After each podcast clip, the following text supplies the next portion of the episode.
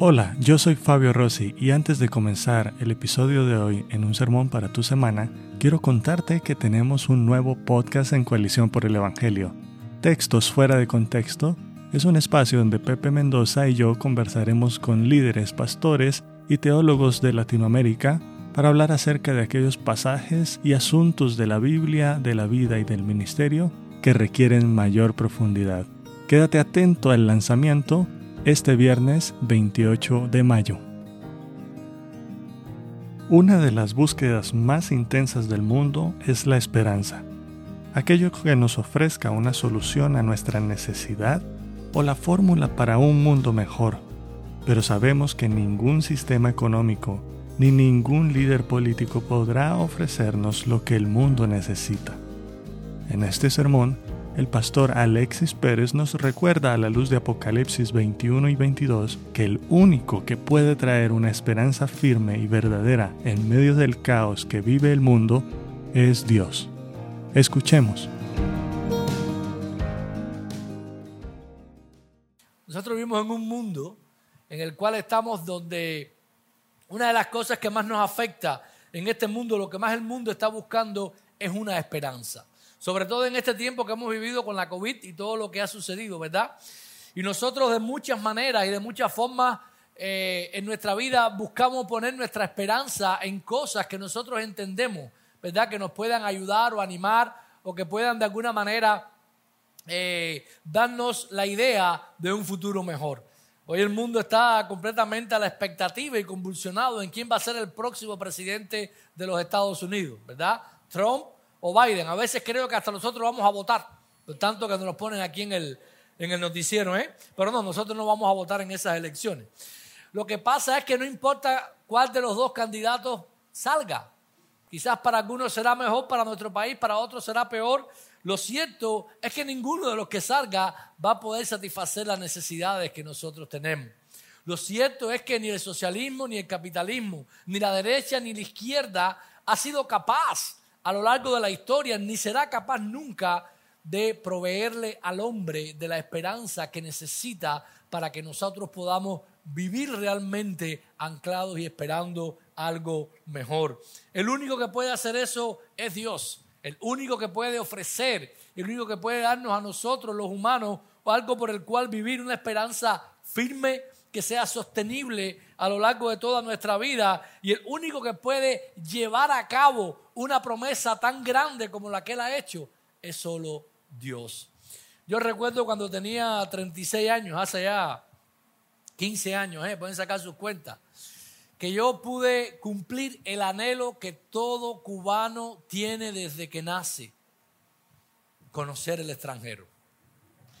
Y yo recuerdo que para mí era tremendo, iba, iba a viajar a Canadá, yo no había visto muchas películas, eh, tenía idea más o menos de lo que era, pero yo quería saber un poco más y le pregunté a un amigo mío que había viajado varias veces eh, al primer mundo. Le dije, bueno, ¿cómo es? Y él empezó a, ¿sabe? Empezó a contarme cómo era la vida en otro país, cómo eran las ciudades, cómo eran los rascacielos que yo iba a ver, cómo eran los carros que circulaban, cómo funcionaban todas las cosas. Y yo recuerdo que para mí él, él vislumbró mis ojos, ¿verdad? Y aquello me dio muchas más, más anhelos y ansias de lo que yo tenía por llegar a aquel lugar.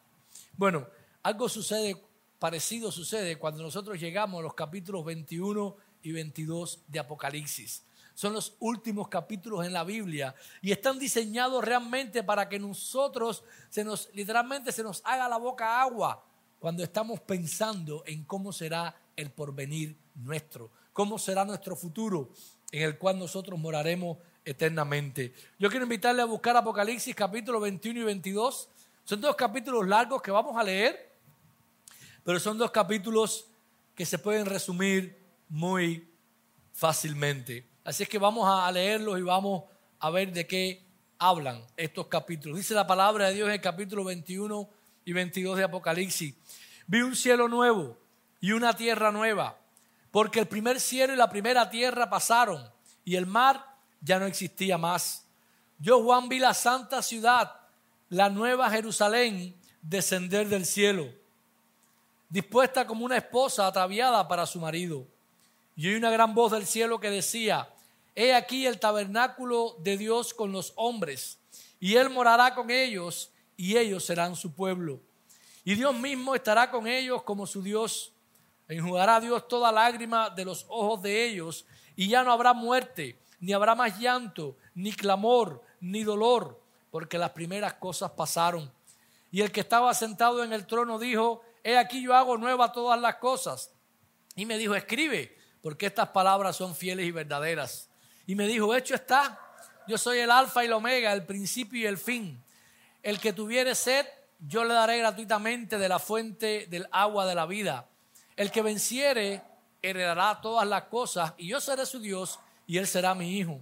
Pero los cobardes e incrédulos, los abominables y homicidas, los fornicarios y hechiceros, los idólatras y todos los mentirosos tendrán su parte en el lago que arde con fuego y azufre, que es la muerte segunda. Vino entonces a mí uno de los siete ángeles que tenían las siete copas llenas de las siete plagas postreras y habló conmigo diciendo, ven acá, yo te mostraré a la desposada, la esposa del Cordero. Y llevó y me llevó en el espíritu a un monte grande y alto y me mostró la gran ciudad santa de Jerusalén que descendía del cielo de Dios, teniendo la obra de Dios y su fulgor era semejante al de una piedra preciosísima, como piedra de jaspe, diáfana como el cristal. Tenía un muro grande y alto con doce puertas, y en las puertas doce ángeles y nombres inscritos que son los de los doce tribus de los hijos de Israel. Y al oriente tres puertas, y al norte tres puertas, y al sur tres puertas, al occidente tres puertas y el muro de la ciudad tenía doce cimientos, y sobre ellos los doce nombres de los doce apóstoles del Cordero. El que hablaba conmigo tenía una caña de medir de oro para medir la ciudad y sus puertas y su muro. La ciudad se halla establecida en cuadro y su longitud es igual a su anchura. Y él midió la ciudad con la caña, doce mil estadios de longitud. La altura y la anchura de ella son iguales. Y midió su muro, ciento cuarenta y cuatro codos de medida de hombre, el cual es de ángel. El material de su muro era de jaspe, pero la ciudad era de oro puro, semejante al vidrio limpio. Y los cimientos del muro de la ciudad estaban adornados con toda piedra preciosa. El primer cimiento era jaspe, el segundo zafiro, el tercero ágata, el cuarto esmeralda, el quinto ónice, el sexto cornalina, el séptimo crisólito, el octavo berilo, el noveno topacio, el décimo crisópraso, el undécimo jacinto y el duodécimo amatista. Las doce puertas eran doce perlas. Cada una de las puertas era una perla y la calle de la ciudad era de oro puro, transparente como el vidrio. Y no vi en ella templo porque el Señor Dios Todopoderoso es el templo de ella y el Cordero. La ciudad no tiene necesidad ni de sol ni de luna que brillen en ella, porque la gloria de Dios la ilumina y el Cordero es su lumbrera. Y las naciones que hubieran sido salvas andarán a la luz de ella, y los reyes de la tierra traerán su gloria y honor a ella. Las puertas nunca serán cerradas de día, pues allí no habrá noche. Y llevarán la gloria y la honra de las naciones a ella. No entrará en ella ninguna cosa inmunda o que hace abominación y mentira sino solamente los que están inscritos en el libro de la vida del Cordero. Después me mostró un río limpio de agua de vida, resplandeciente como cristal, que salía del trono de Dios y del Cordero. En medio de la calle de la ciudad y a uno y otro lado del río estaba el árbol de la vida, que produce doce frutos, dando cada mes su fruto y las hojas del árbol eran para la sanidad de las naciones. No habrá más maldición. Y el trono de Dios y del Cordero estarán en ella y sus siervos le servirán. Y verán su rostro y su nombre estará en sus frentes. No habrá allí más noche y no tienen necesidad de luz de lámpara ni de luz de sol, porque Dios el Señor los iluminará y reinarán por los siglos de los siglos. Y me dijo, estas palabras son fieles y verdaderas, y el Señor, el Dios de los espíritus de los profetas, ha enviado su ángel para mostrar a su siervo las cosas que deben de suceder pronto. He aquí vengo pronto. Bienaventurado el que guarda las palabras de la profecía de este libro. Yo, Juan, soy el que oyó y vio estas cosas y después que las hube oído y visto, me postré para adorar a los pies del ángel que me mostraba estas cosas. Pero él me dijo, mira, no lo hagas, porque yo soy consiervo tuyo de tus hermanos los profetas y de los que guardan las palabras de este libro. Adora a Dios. Y me dijo, no selles las palabras de la profecía de este libro porque el tiempo está cerca. El, el que es injusto sea, sea injusto todavía. Y el que es inmundo sea inmundo todavía. El que es justo practique la justicia todavía. Y el que es santo santifíquese todavía. He aquí yo vengo pronto y mi galardón conmigo para recompensar a cada uno según sea su obra. Yo soy el alfa y la omega, el principio y el fin, el primero y el último. Bienaventurados los que lavan sus ropas para tener derecho al árbol de la vida y para entrar por las puertas de la ciudad. Mas los perros estarán fuera y los hechiceros, los fornicarios, los homicidas, los idólatras y todo aquel que ama y hace mentira. Yo Jesús he enviado mi ángel para daros testimonio de estas cosas en las iglesias. Yo soy la raíz y el linaje de David, la estrella resplandeciente de la mañana. Y el espíritu y la esposa dicen, ven. Y el que oiga diga, ven. Y el que tiene sed, venga. Y al que quiera, tome del agua de la vida gratuitamente. Yo testifico a todo aquel que oye las palabras de la profecía de este libro. Si alguno añadiera estas cosas, Dios traerá sobre él las plagas que están escritas en este libro. Si alguno quitare de las palabras del libro de esta profecía, Dios quitará su parte del libro de la vida y de la santa ciudad y de las cosas que están escritas en el libro. El que da testimonio de estas cosas dice, ciertamente vengo en breve. Amén. Si ven, Señor Jesús. La gracia de nuestro Señor Jesucristo sea con todos vosotros. Amén. Oramos. Padre, gracias en este día, Señor. Gracias por esta tu palabra y por lo que tú haces con ella. Te suplicamos que tú nos animes en esta mañana y que nosotros podamos salir aquí anhelando, Señor, esa ciudad que tú has prometido para nosotros. En Jesús te lo pedimos. Amén.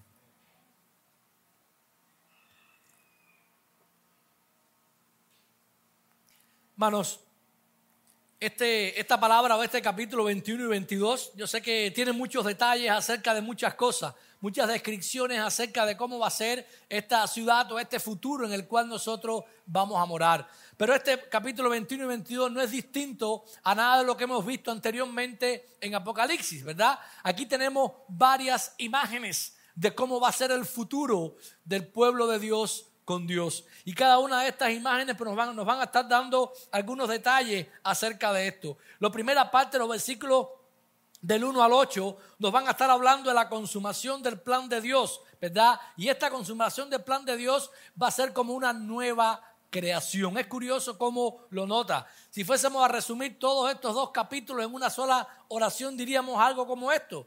En la consumación del plan de Dios, la comunidad de los redimidos vivirá en perfecta comunión con Dios, porque la gloriosa presencia de Dios morará con ellos por siempre.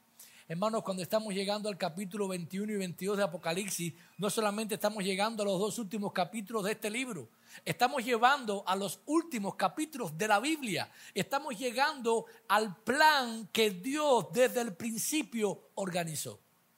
Yo quiero proponerles, entre otras cosas, hoy que esta nueva creación ha sido el plan de Dios desde el principio. Esto no es un plan B porque la primera creación falló. No. De la misma manera en que Cristo está dispuesto y predestinado que muriera por nosotros antes de la fundación del mundo para que nosotros pudiésemos llegar a esta nueva creación. El plan de Dios siempre ha sido morar eternamente con su pueblo redimido en Jesucristo en la nueva creación eterna. Y esta es la primera imagen cuando usted vaya a pensar del futuro. Cuando usted vaya a pensar acerca de cómo va a ser su eternidad con Dios, usted tiene que pensar en que es una nueva creación. Es como una nueva creación. Dios está creando nuevamente todas las cosas. El peso de la Biblia y de los 65 anteriores libros y de los 65 capítulos anteriores de Apocalipsis, perdón, los 20, caen en estos últimos dos capítulos de la Biblia. donde nos muestras a nosotros nuestra esperanza suprema y gloriosa de morar eternamente con Dios. ¿Cómo se nos describe entonces a nosotros esta nueva creación? Bueno, los versículos del 1 al 7 van a estar hablando acerca de esta nueva creación que nosotros disfrutaremos comunión con Dios, estaremos con Él eternamente. Y lo primero que vemos es que no hay mar. ¿Notaron eso en el versículo 1? Dice, vi cielo nuevo y tierra nueva. Pero el primer cielo y la primera tierra pasaron y el mar ya no existía más. Esto no nos está hablando nosotros literalmente de que la nueva creación no va a existir el mar. No lo sabemos, de hecho. Lo que sí nos habla es de la imagen que hemos tenido nosotros a lo largo de todo Apocalipsis de lo que simboliza el mar. ¿Se acuerdan qué simboliza el mar?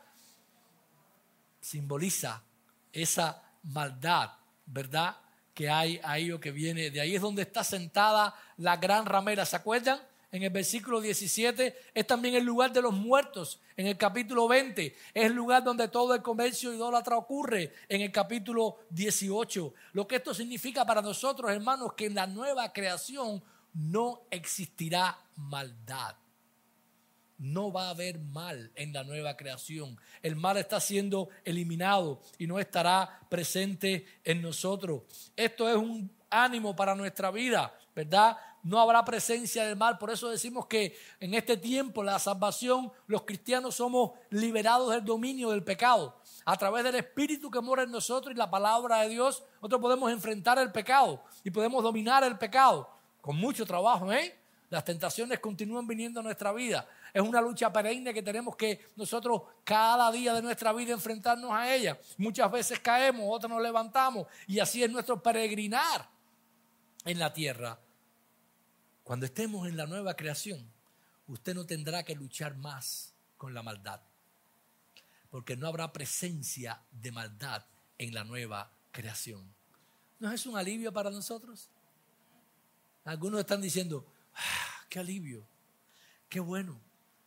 Todos podemos expresarnos de esa manera porque no habrá esa presencia del mal. El versículo 2 habla acerca de que en esta nueva creación rompe un poco lo que nosotros entendemos de cuando vamos al futuro, ¿verdad? Muchas veces cuando hablamos acerca del futuro, bueno, cuando yo vaya a la presencia de Dios, cuando yo pase de esta vida, cuando, pero lo que la descripción que tenemos en el versículo Dios es que la santa ciudad desciende del cielo de Dios y viene a nosotros.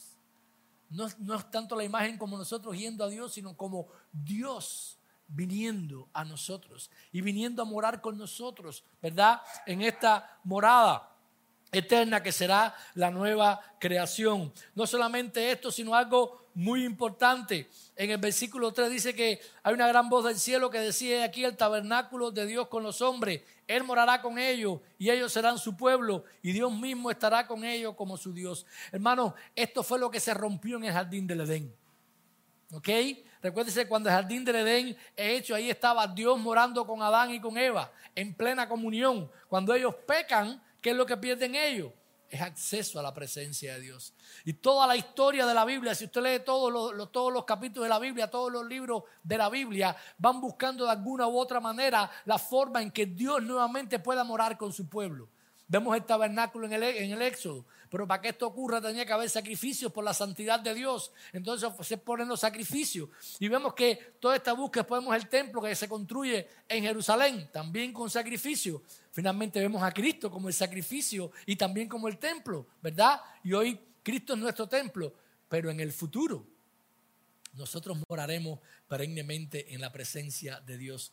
Y Dios mismo es el lugar de encuentro y estaremos con Él, hermano, eternamente. Es una morada eterna con Él. Es una morada que se nos es prometida que será eterna. Versículo 4 habla acerca de que también algo importante en el cielo, Él enjugará toda lágrima, los ojos de ellos no verán muerte, no habrá más llanto, ni clamor, ni dolor, porque las primeras cosas pasaron. En otras palabras, no va a haber ningún motivo de sufrimiento en el cielo. Y la idea en este mundo que usted pueda lograr grandes cosas y que usted pueda lograr mucho de su sueño y que usted pueda ah, lograr grandes y tremendas cosas en su vida. ¿Sabe qué? Sufrimientos, problemas, dolores e inseguridad aún le perseguirán en esta vida. No importa en qué país esté, no importa en qué lugar esté, pero en el cielo, cuando estemos morando eternamente con Dios en la nueva creación, todas estas cosas serán completamente eliminadas. Nuestra vida allí también será eterna. Los versículos 5 y 6 del 21 nos hablan acerca de esto. Dice, yo hago nueva todas las cosas. El que dice, escribe porque estas palabras son fieles y verdaderas y ellos morarán o moraremos nosotros eternamente con Dios. Hermanos, todo lo, que habla o lo que repite en el versículo 8 es que los cobardes, los incrédulos, abominables, homicidas, fornicarios, hechiceros, idólatras, mentirosos, no tendrán parte. Y esto es una idea que se repite en el capítulo 21 y 22 muchas veces, ¿ok? No hay maldad, no hay nadie que pueda eh, de alguna manera traer maldad a la nueva creación. Finalmente, esta nueva creación, solo hay espacio para Dios y para su pueblo, mis hermanos. Los impíos estarán fuera y no tendremos que lidiar con ellos todos los días de nuestra vida. No será posible en la nueva creación. Solo habrá dos ciudades, una morando eternamente en la presencia de Dios, completamente saciada e iluminada, y otra en el lago de fuego y azufre, completamente separada de la presencia de Dios. Recuerden que el capítulo 20, ¿verdad? Termina con que aún la muerte y el Hades fueron lanzados al lago de fuego y ellos estaban en la muerte segunda. El futuro para los cristianos es una eterna morada con Jesucristo. Para los otros es eternamente separados de Dios y eternamente separados de Jesucristo. Hermanos, el futuro es como una nueva creación, es una nueva creación que Dios está haciendo en Jesucristo con nosotros. Pero a partir del versículo 9, y de hecho 9 hasta el 27, es como si Juan, el ángel le diera a Juan una lupa. Dice, bueno, ¿cómo va a lucir esta nueva creación, esta ciudad que va a estar ahí? Y le da un poco más de detalle de cómo luce esta ciudad santa. A partir del versículo 9, pues habla acerca de esto. Y está buscando muchos detalles acerca de cómo esto va a ocurrir. Dice que entonces uno de los ángeles que tenían las siete copas de las plagas postreras habló conmigo diciendo, ven acá, te mostraré la desposada, la esposa del cordero, lo lleva a una montaña alta y le muestra más de esa imagen. Y tenemos entonces una imagen de una ciudad gloriosa. Recuerden que Jerusalén, hermano, significa el lugar donde estaba el templo de Dios. Dios moraba ahí. Por eso Jerusalén es tan importante. Y, la idea de esta ciudad donde mora Dios es la que le está dando el ángel aquí a Dios. Y vemos varias características de esta ciudad. Lo primero, los versículos de 9 al 21, o sea, la primera parte es que esta ciudad está protegida por muros impenetrables. Y en, el tiempo en el que se escribió el Apocalipsis, las defensas mayores que una ciudad podía tener era, de hecho, murallas grandes e impenetrables para que los ejércitos no pudiesen venir. En ese tiempo más o menos fue que los romanos atacaron una ciudad allí en, aquella área llamada Meguido y ellos la sitiaron, estaba muy protegida porque tenía una roca detrás y unas grandes murallas delante. Estuvieron tres años, Tito, citando eh, aquella, aquella ciudad bajo asedio, bajo sitio para poder llegar a ella y conquistarla por las grandes murallas que tenían. La idea es que la ciudad donde nosotros vamos a estar, la idea es que está extremadamente protegida para que ningún mal pueda entrar a esta ciudad. Es una ciudad con una protección perfecta. Y es curioso porque fíjense cómo habla cuando habla de las murallas. Dice el versículo 12, un muro grande, alto, con 12 puertas, y en las puertas 12 ángeles y nombres inscritos, que son los de las 12 tribus de los hijos de Israel. Habla acerca de la representación del pueblo de Dios, que son los que están ahí. Pero miren el fundamento de estas. Y el muro tenía doce cimientos y sobre ellos los doce nombres de quién? De los doce apóstoles. ¿Se dan cuenta? La imagen que tenemos aquí es la imagen del pueblo de Dios en el Antiguo Testamento y en el Nuevo Testamento. Todos estarán en esa ciudad. Esa imagen del pueblo de Dios morando ahí. Dice que él tenía una caña de medir y midió aquella ciudad. Lo que tenemos a partir del versículo 16 son las medidas y es un cubo perfecto, ¿verdad? ¿Hay algún otro lugar en la Biblia donde encontramos un cubo perfecto? El lugar santísimo, en el tabernáculo y en el templo. ¿Y qué representaba el lugar santísimo? El lugar donde Dios moraba. Entonces lo que tenemos, la descripción del versículo 16 y el 17, no es más que la representación del lugar santísimo, con unas medidas exageradas, que para aquella época era algo inmenso, era un cubo perfecto. Pero ¿saben lo que simboliza? Que todos los redimidos caben en ese lugar. Hay lugar para ti. Todos aquellos que, todos aquellos que han sido salvados por la sangre del Cordero y que retienen el testimonio del Cordero, tienen un lugar en esa ciudad perfecta, en ese templo que es Dios para cada uno de nosotros. Habla acerca del material de Muria a partir del versículo 18. Nombra ahí 12 eh, piedras preciosas, de los que nosotros los cubanos conocemos dos o tres. Las demás ni solamente el nombre que vemos ahí. Pero estas eran las mismas piedras que estaban en el pectoral de los sacerdotes. ¿Se acuerdan que 12 piedras en el pectoral representando cada tribu de Israel? Es la misma idea. O sea, está representando a todo el pueblo de Dios en su conjunto. Hermanos, la imagen que tenemos aquí, preciosa, esta ciudad que se dice aquí que es con calles de oro, que es con mar de cristal, no espera llegar a ese lugar, ¿eh? No es de oro las calles en la nueva creación. No es de cristal el mar. Recuérdense que son imágenes, lo que usted está viendo aquí, ¿ok? Pero le está hablando de la belleza, de la exuberancia de ese lugar, de esa nueva creación en la cual nosotros moraremos eternamente. Ahí estaremos nosotros, mis hermanos. En ella dice que había también allí un templo. Hay acceso con tantas las naciones. Versículos 24 y 25 dice, las naciones que hubieran sido salvas andarán a la luz de ella, los reyes de la tierra traerán su gloria, honor a ella, sus puertas nunca se cerrarán, van a estar abiertas porque Dios es el que ilumina, no hay noche en aquel lugar, significa no hay tinieblas, no hay oscuridad, no hay nada malo, ¿verdad? Que pueda estar allí. Y es curioso, ¿verdad? Porque habla acerca de todas estas cosas que van a estar eternamente ahí. Versículo 27, vuelve a repetir la misma idea, no entrará en ella ninguna cosa inmunda o que hace abominación y mentira, sino solamente los que están inscritos en el libro de la vida del Cordero. La nueva creación es como si fuera Jerusalén en todo su esplendor y su gloria, con el templo de Dios en el medio y cada uno de nosotros en ella. Pero no solamente eso, los versículos, capítulo 22, versículos del 1 al 6, nos dan un poquito más de detalles acerca, y es que la consumación del plan de Dios será como un nuevo jardín del Edén. Es curioso, la Biblia termina donde comienza. Comenzó en el jardín del Edén, pasaje que el hermano Reina estuvo leyendo ahorita, y termina donde?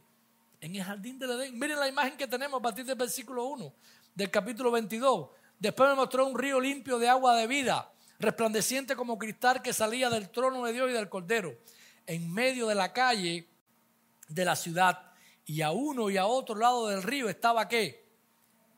El árbol de la vida.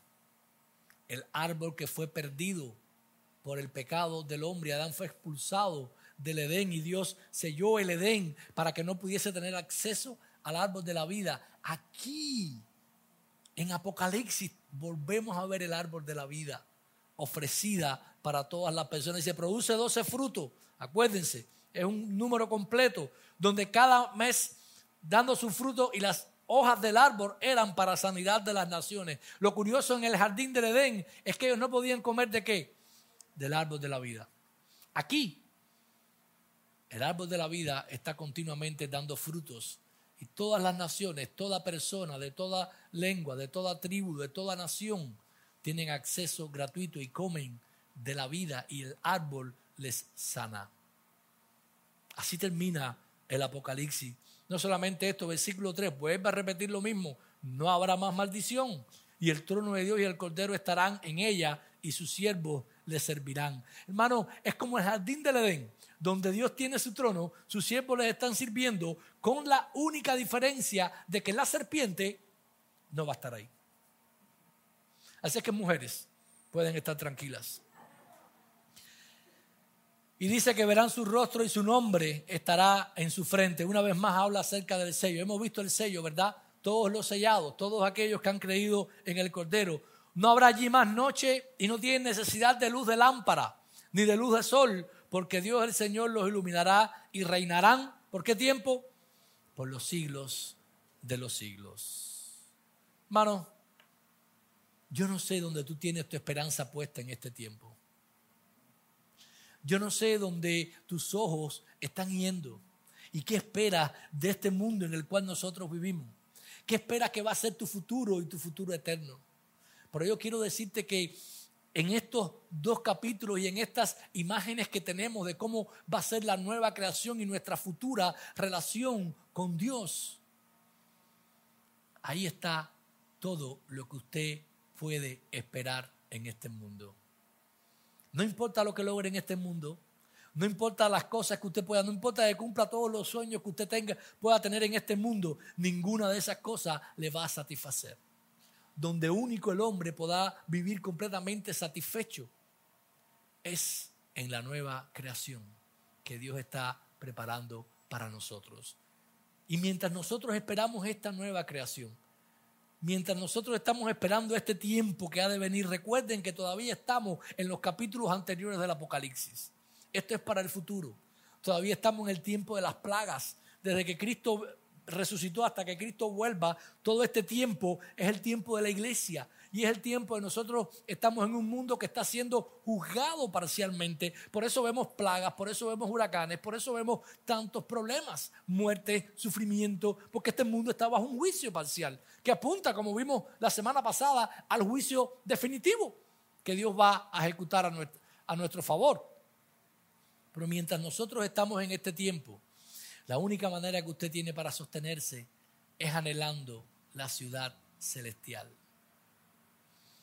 Saben, aquel amigo mío cuando él me estaba dibujando cómo era el mundo desarrollado y todas las cosas que yo podía ver y esperar en aquel momento, también me dijo algo. Después que terminó de darme todas aquellas descripciones, él me dijo, toda expectativa que te hagas será ampliamente superada cuando lo veas. Y cuando yo aterricé y empecé a ver todas aquellas cosas, tuve como tres días sin poder cerrar la boca. Yo les quiero decir algo.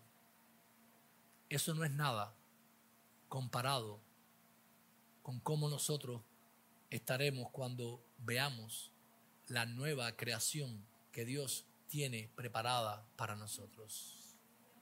Hermanos, es glorioso. Esa es la esperanza que puede mantener nuestra alma anclada en este mundo y en este tiempo.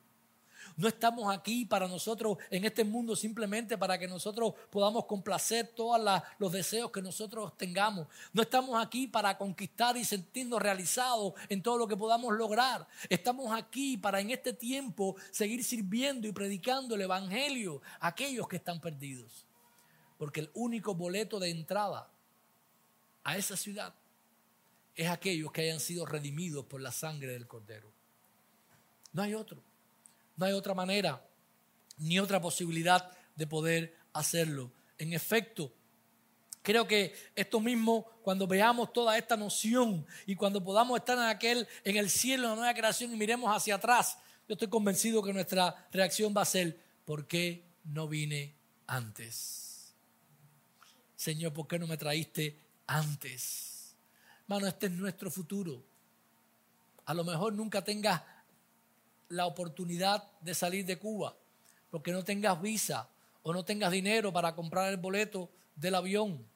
Pero para el cielo, tu visa ha sido estampada en tu frente por el Rey de Reyes y Señor de Señores. Y tu pasaje ha sido comprado con la sangre de Jesucristo. Nadie te lo puede quitar. Lo único que nos separa de ese día es la fecha de vuelo. Y aunque tú no la sepas, Dios la sabe. Dios sabe el día exacto en el cual vas a partir de este mundo y llegarás a su encuentro. Por lo tanto, hermano, no te dejes amedrentar por las tribulaciones por las que nosotros estamos pasando. Aférrate fuertemente a la esperanza certera que nosotros tenemos de morar eternamente con Dios. Él está ejecutando su plan de la consumación de todos los tiempos. Nuestro enemigo tiene un tiempo limitado luego va a desaparecer completamente de nuestra presencia. Literalmente, Él es un pobre diablo cuyos días están contados. No te desalientes. Nuestro futuro es glorioso. No importa lo que pueda pasar con nosotros, no importa lo que puedan hacernos en este mundo, nuestro futuro es glorioso y nadie nos lo podrá quitar. Es en la consumación del plan de Dios, mis hermanos, donde los redimidos podremos vivir eternamente en la presencia gloriosa de nuestro Señor y le estaremos sirviendo también eternamente. La última parte de Apocalipsis capítulo 22, los versículos desde el 6 hasta el 20, hay una frase que se repite una y otra vez en esta parte del libro. Vayan buscando Apocalipsis 22 porque quiero que terminemos leyendo parte de este, de este pasaje al final. Y hay una sola parte una, que se repite y es la idea de ven y vengo pronto. Mi pregunta para ti es, ¿tú anhelas el regreso de Jesucristo? ¿Quieres que venga? No es que si estás listo para que venga hoy, la idea es, ¿tú quieres que Él venga? ¿Tú lo estás anhelando? La Biblia termina con la iglesia y los redimidos deseando, anhelando que Jesucristo regrese por nosotros. Ese debe ser, hermanos, el anhelo número uno de nuestra vida. Si tú no tienes ese anhelo y esa esperanza, algo anda mal en tus esperanzas, algo anda mal en, en la manera en que tú has conformado tu vida para vivir alrededor de ella. Es el anhelo y la esperanza del regreso eterno de Jesucristo lo único que debe de guiar o lo, que más fuerte debe de guiar nuestro camino y nuestra vida. Recuerde que nada en este mundo lo podrá saciar. Quiero que se nos pongamos en pie y quiero que todos terminamos leyendo la última parte de Apocalipsis y que cada vez que usted vea la palabra venga o vengo o ven, que lo diga con más fuerza, ¿ok? Porque es el anhelo que hoy como iglesia nosotros podemos estarle diciendo a nuestro Señor, ven Señor Jesús. ¿Ok? Así que vamos a estar leyendo el 22 a partir del versículo 10. Capítulo 22, versículo del 10 hasta el 21. ¿Ok? Lo leemos todos juntos. Y me dijo, no selles las palabras de la profecía de este libro, porque el tiempo está cerca. El que es injusto, sea injusto todavía, y el que es inmundo, sea inmundo todavía, y el que es justo, practique la justicia todavía, y el que es santo, santifíquese todavía. He aquí yo vengo pronto y mi galardón conmigo para recompensar a cada uno según su, su obra. Yo soy el alfa y la omega, el principio y el fin, el primero y el último.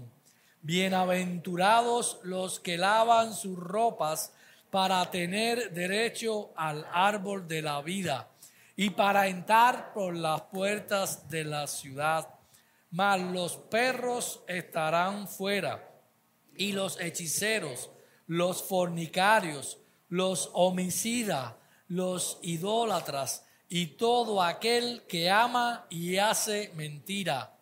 Yo Jesús he enviado mi ángel para daros testimonio de estas cosas en las iglesias. Yo soy la raíz y el linaje de David la estrella resplandeciente de la mañana. Y el espíritu y la esposa dicen, ven. Y el que oiga, diga, ven. Y el que tiene sed, venga. Y el que quiere, toma del agua de vida gratuitamente.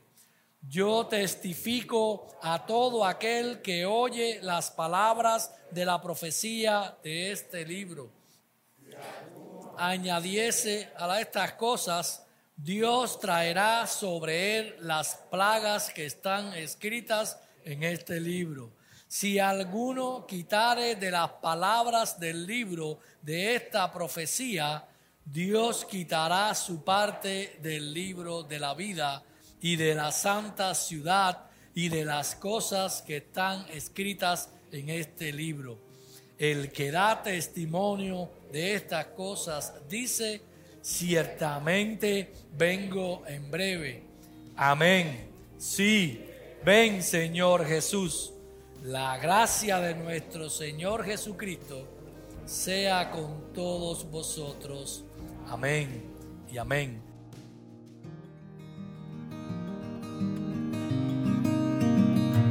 Gracias por escuchar un sermón para tu semana. Si deseas más recursos como este, te invitamos a visitar nuestra página web coaliciónporelevangelio.org. Hasta la próxima.